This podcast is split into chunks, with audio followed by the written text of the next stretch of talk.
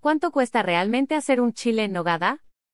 La temporada está comenzando y no podríamos estar más emocionados, ya que estamos en la época perfecta para comer chiles en nogada. Lo único que nos detiene es el precio, pero, ¿sabes cuánto cuesta hacer un chile en nogada? Istoc Parra Marcos y Lagiu Castillo Ramírez. Sabemos que todos los ingredientes como el chile poblano y la nuez de Castilla están en temporada, pero el hecho de que la mayoría de estos insumos para preparar dicho platillo se encuentren en su mejor momento del año, no quiere decir que vayan a ser baratos. Como sabemos, la nuez de Castilla se vuelve muy cara por el proceso que tiene que pasar antes de ser colocada a venta para su consumo, siendo por ello el ingrediente más caro de todos los insumos. La preparación de los alimentos va mucho más allá que solo transformar ingredientes. La inversión es mucho más que solo comprar la materia prima. Se termina convirtiendo en la suma del costo de los materiales más la mano de obra.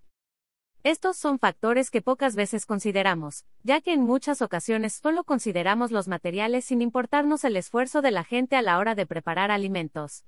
Y este preciso ejemplo es lo que pasa con los chiles en nogada, ya que su precio durante la temporada es realmente elevado. Chile en nogada, precio real. Seguramente en más de una ocasión te has preguntado, ¿cuánto cuesta hacer un chile en nogada? ¿O por qué son tan caros? Y la respuesta es sencilla, el precio depende completamente de los ingredientes y lo complejo de su elaboración.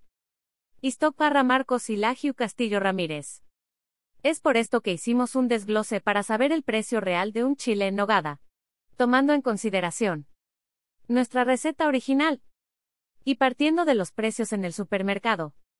Para hacer los chiles necesitamos los siguientes ingredientes, 8 piezas de chiles poblanos 50 dólares.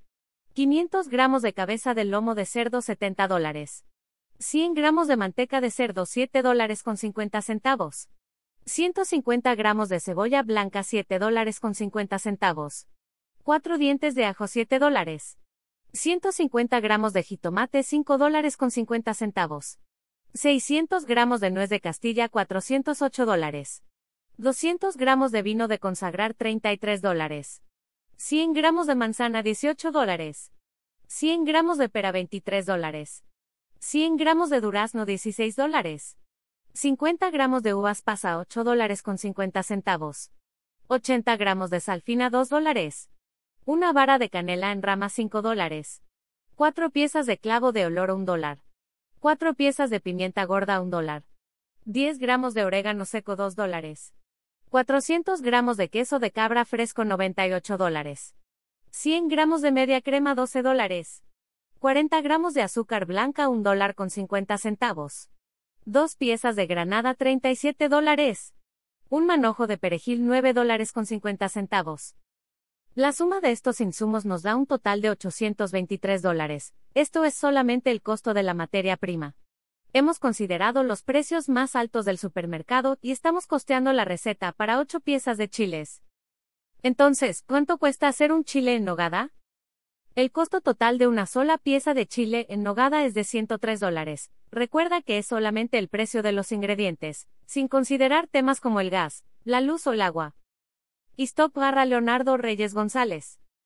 Ahora ya sabes por qué es tan elevado el precio de venta de los chiles en nogada. Seguramente podrás ahorrar algunos pesos si haces las compras en algún tianguis o mercado local. No te dejes llevar por cuánto cuesta hacer un chile en nogada, prepáralos en casa y disfruta de esta deliciosa tradición culinaria en nuestro país.